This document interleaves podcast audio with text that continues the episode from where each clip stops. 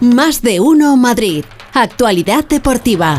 Ya estamos todos. Feliz José Casillas. Buenas tardes. ¿Qué tal? Buenas tardes. Todos aquí juntitos. Eh, tengo un equipo de balonmano preparado para entrar, así que vamos a ir rapidito, rapidito. Eh, ¿A ti qué te gusta hacer antes de un gran evento? Eh, ¿Te relajas o eres de las que estás en tensión? Defíneme un gran evento. Una final de Wimbledon, por ejemplo. Una final de... Ah, pero que la compita yo. Claro. Que la haga yo, Sí, que yo sí, esté sí. en la pista. ¿Tú ¿Cómo estarías? ¿Cómo estaría? ¿Nerviosa, perdida antes de salir o estarías- Medicándome. Medicándote, ¿no? Seguro. ¿Quieres saber lo que hizo Carlitos Alcaraz antes de jugar la final contra Djokovic? ¿Qué hizo? Se lo comentaba anoche Aitor Gómez en Radio Estadio Anoche. Una de las eh, tradiciones que tienes tú es echarte una siestecita antes de los partidos. ¿Ayer Bueno. te echaste la siestecita antes de la final?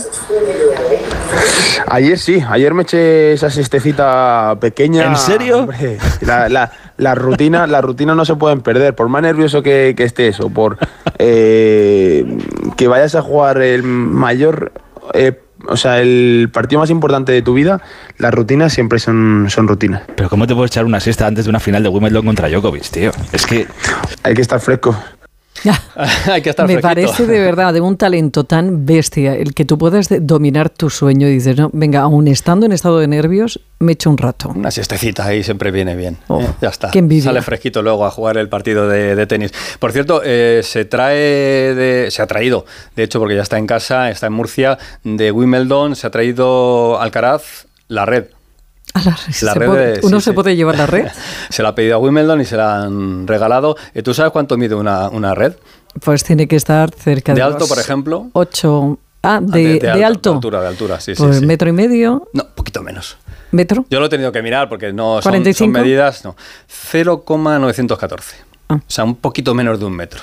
91 centímetros y medio aproximadamente. Yo como las veces Y- que jugaba al tenis siempre chocaba contra ella, he pensado que aquello era un paredón. Y de largo, 13 metros. Quiero decir que la 13, maleta, en la maleta ocupa un poquito la, la red de Wimbledon, ¿eh? Así que bueno, eso se lo ha traído desde allí. Lo del ancho de la pista y la longitud total de la pista ya no te lo pregunto porque tampoco son No, cosas no, no. muy, muy, muy relevantes.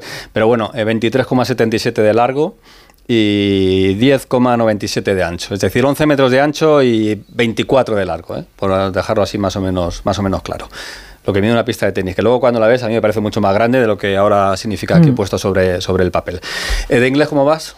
De inglés, eh, más o menos. Más o menos. Escuchamos a Bellingham, Vale. eso sí, traducido por Mario Díez, eh, que va a sonar mucho mejor. At the minute, every moment's a joy. Me encantó desde el primer minuto. Cada momento es una gozada. Estoy disfrutando mucho de los Um, compañeros, aprendiendo del cuerpo técnico. Hay un ambiente magnífico en el vestuario, una gran atmósfera. Creo que he encajado muy bien y estoy muy contento con todo.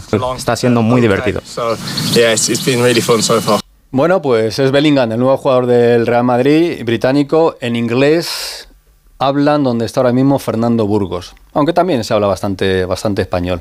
Creo que deben ser como las 4 de la mañana y 23 minutos, pero anda desvelado, ya sabes cómo es el jet lag. No nos vamos a Cádiz, nos vamos a Los Ángeles, en California. Fernando Burgos, ¿qué tal? Buenos días, buenas tardes, buenas madrugadas. Aquí es madrugadas, son las 4 y 23 minutos. Le falta decir que menudas horitas tenías de llamar. Se ha ofrecido él, ¿eh? Nada, Pepa, el, el jet lag. Si te levantas, te levantas y dices, miras la hora de España y dices, hombre, si son la una y cuarto. No queda otra. Claro, claro. Tenemos un poquito de retardo, así que yo te invito a que tires millas tú.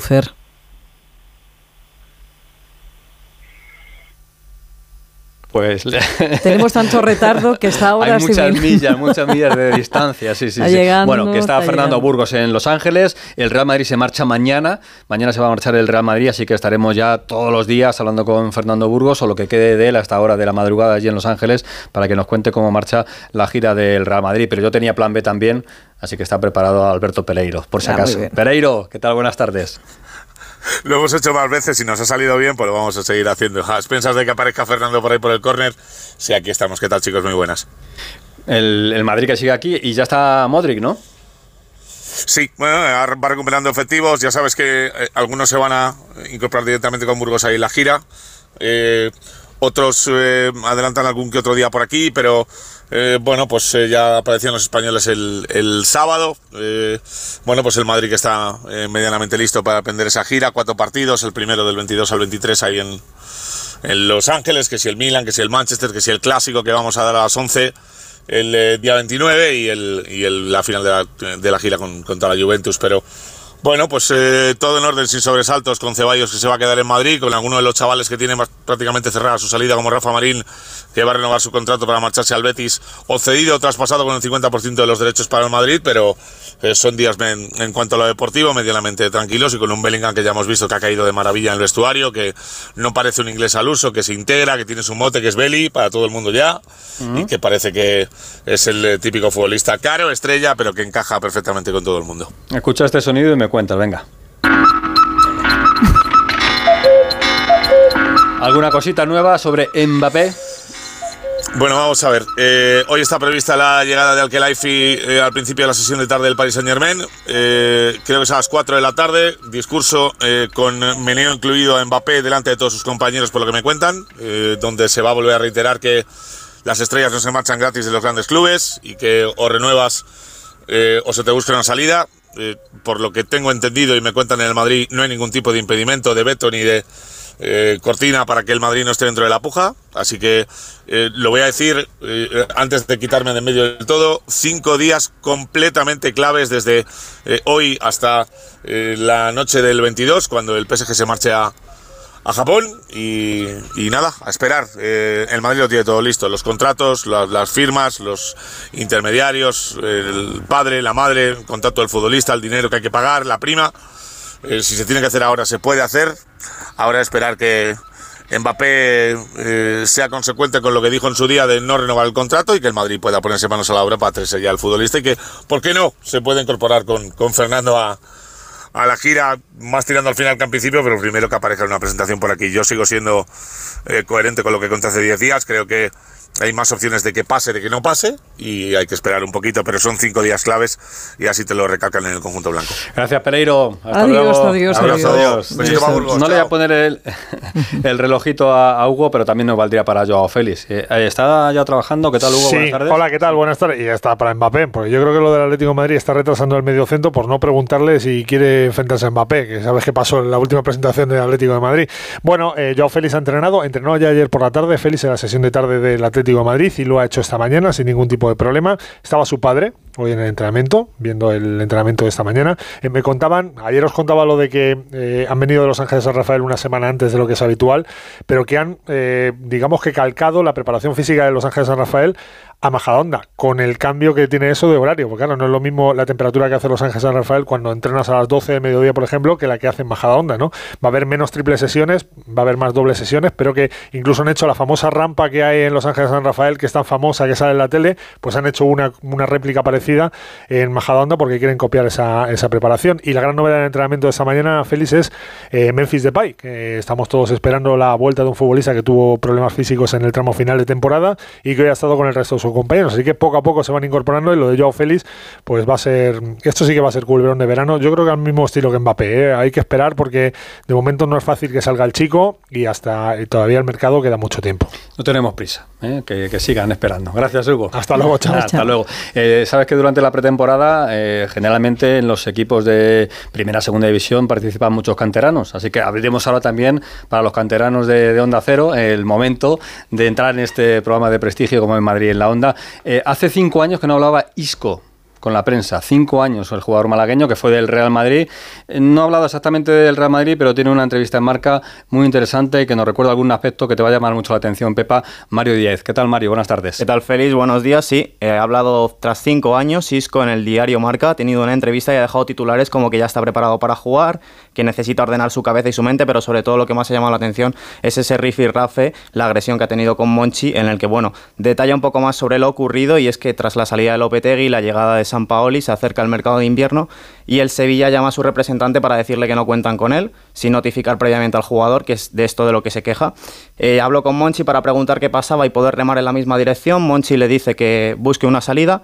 Eh, tras esa conversación, Monchi fue diciendo que Isco era el que se quería marchar en vez de la entidad la que quería que Isco se marchara. Isco se enfada y le dijo que era la persona más mentirosa del mundo. Monchi le agarró del cuello y les tuvieron que, que separar. O sea que bueno, después de un entrenamiento fue de camino a vestuarios, Isco se mostraba decepcionado, sorprendido y triste. Y esta noche será la segunda parte de la entrevista en la que hablará principalmente sobre su etapa en el Real Madrid. A ver qué cuenta. A ver qué cuenta, pero ya sabes, eh, Isco fue agredido, según Isco, la versión de Isco, por Monchi, entonces director deportivo de- del Sevilla y otro de los hombres de referencia del fútbol español. Así que así acabó la etapa de Isco en el, en el Sevilla. Como siempre, repaso al fútbol femenino. Se acerca el Mundial. ¿eh? Ya tenemos a España el viernes. Estamos muy cerquita. El Mundial comienza el jueves y con la última hora de la selección, como siempre, Carmen Díaz. ¿Qué tal, Carmen? Muy buenas, Félix. Bueno, hoy empiezo con preguntas. Últimamente estoy preguntona. A ver, me estás quitando, me estás quitando a mí. Le estás quitando el puesto, Cuidado, es verdad. ¿eh? Bueno, bueno. Eh, ¿Dónde estabais vosotros hace cuatro años y cuánto ha cambiado la vida desde entonces? Cuatro años, 19. pues, Éramos. tampoco. Yo con 19 años. Pues tampoco yo me creo que la acuerdo pre- prepandemia nos acordamos todos de lo que estábamos haciendo, ¿no?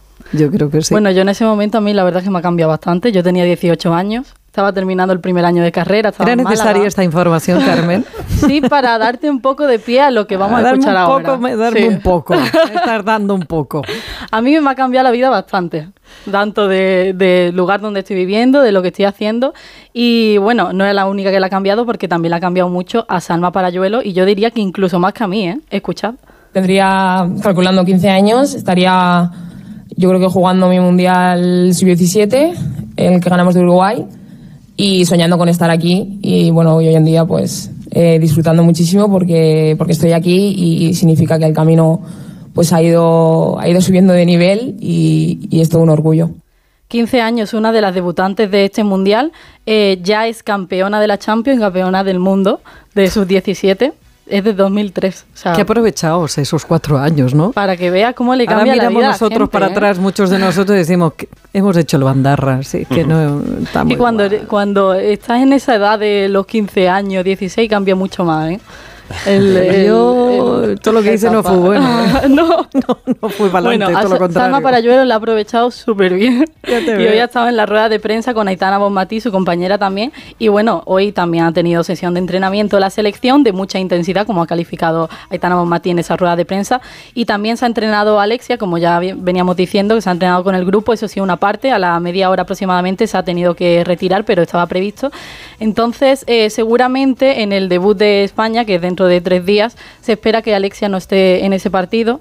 No es por menospreciar al rival, pero bueno, eh, debido a que tampoco es al que de mayor nivel al que se van a enfrentar, eh, la decisión seguramente será de que no esté en ese primer partido y que se siga preparando para, para un mundial que viene cargadito y que esperemos que España llegue muy lejos. Pues lo contamos el viernes, ese debut frente a la selección de Costa Rica. Y como siempre también el Tour de Francia que nos cuenta Álvaro Herrero, que tiene hoy un etapón, de esos que va a marcar en principio diferencias. ¿Qué tal Álvaro? Buenas tardes. ¿Qué tal, Félix? Buenas tardes. Pues eh, decimos esta etapa del Tour de Francia, única crono de esta edición y se decide medio tour realmente. Recordamos Vingegaard y Pogacar que están en 10 segundos con ventaja de momento para el danés y lo que decíamos, único carrera contra reloj, lo llaman crono escalada, pero bueno, un poquito entre comillas porque es más bien llanita, 22 kilómetros, así que habrá que estar muy pendientes. Saldrán los favoritos, concretamente Vingegaard a las 5 en punto, dos minutos antes el esloveno Pogachar y nuestro Carlito Rodríguez que ahí quiere pegar un buen mordisco en la lucha por el podio, lo hará dos minutos antes a las 5 menos 4 minutos. Estaremos atentos también a la etapa del Tour de Francia. Te recuerdo que ya tenemos calendario de la Euroliga de baloncesto. ¿eh? Ya ha salido. El primer partido del Real Madrid será contra el Basconia en Vitoria.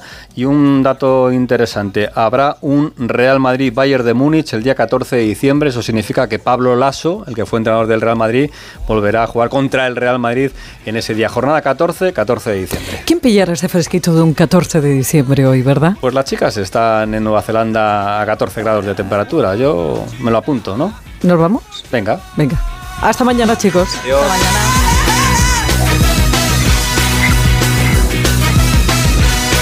Más de uno Madrid. Onda Cero. Para actualizar el